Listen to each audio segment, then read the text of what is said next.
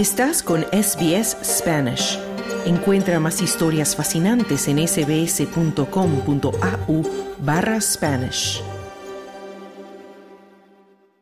La misión de alto nivel de la Organización de los Estados Americanos OEA que visita Perú para analizar la crisis política que afecta al país andino se reunió con el presidente Pedro Castillo así como con las principales autoridades del Congreso, Poder Judicial, la Fiscalía y el Tribunal Constitucional. La visita ocurre porque la fiscal general Patricia Benavides presentó al Congreso una denuncia constitucional señalando que el mandatario encabezaría una presunta organización criminal enquistada en altas esferas del poder con el objetivo de promover licitaciones públicas irregulares. Puedo anunciar a todas las peruanas y peruanos que hemos hallado muy graves y reveladores indicios de la existencia de una presunta organización criminal enquistada en el gobierno con la finalidad de copar, controlar y direccionar los procesos de contrataciones en los diferentes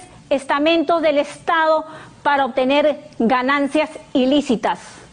Organización presuntamente liderada por el presidente de la República, Castillo Terrones, por su parte, la defensa legal del mandatario alega que Pedro Castillo solo puede ser acusado por cuatro causales establecidas en el artículo 117 de la Constitución, por traición a la patria, por impedir las elecciones, así como por disolver arbitrariamente el Congreso e impedir el funcionamiento de los organismos electorales. Tras la denuncia constitucional de la Fiscalía, el presidente Castillo pidió a la Organización de los Estados Americanos OEA que se active la Carta Democrática Interamericana al sostener que se prepara una nueva modalidad de golpe de Estado en su contra. Debo denunciar ante el país y la comunidad internacional que esta práctica de quebrantamiento del orden constitucional y democrático, las fuerzas políticas que sumieron al país en el más grande proceso de corrupción de la historia nacional en los años 90, son las que ahora impulsan, como en aquella época,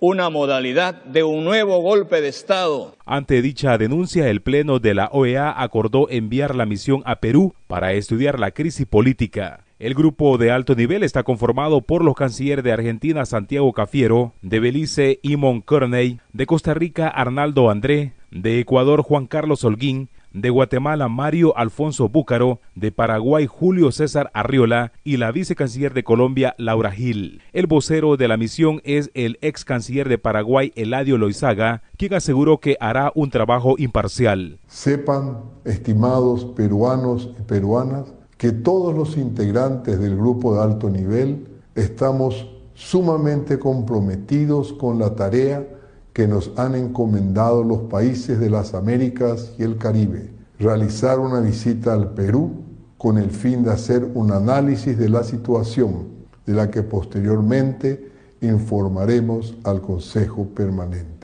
En la primera jornada, el presidente Pedro Castillo recibió al grupo de la OEA en el Palacio de Gobierno, luego confirmó en su cuenta de Twitter haberla recibido para que conozcan lo que sucede en el Perú y cómo algunos sectores quieren poner en peligro la democracia y la estabilidad del país con mentiras para golpear una gestión enfocada en trabajar en el progreso e igualdad para todos.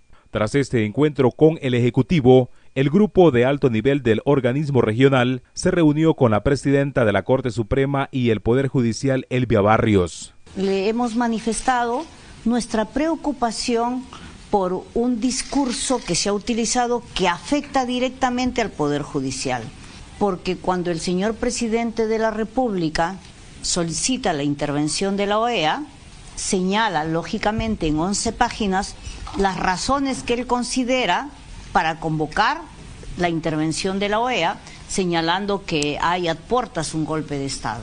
Luego, la comitiva de alto nivel de la OEA sostuvo una reunión con el presidente del Congreso, José Williams, y los integrantes de la mesa directiva. No somos golpistas, solo resguardamos la democracia con las herramientas que protegen a la democracia. En el poder desde julio de 2021, Pedro Castillo ya ha enfrentado dos intentos de destitución en el Congreso dominado por la derecha y ha sido sometido a seis investigaciones fiscales por presunta corrupción de la que también se acusa a su círculo familiar y político más cercano. Por su parte, el Tribunal Supremo de Perú falló a favor de que el presidente del país, Pedro Castillo, sea investigado por la Fiscalía por presunta corrupción, desestimando así una apelación presentada por la defensa del mandatario para ser excluido de las pesquisas porque goza de inmunidad. Para Radio SBS informó Wilfredo Salamanca.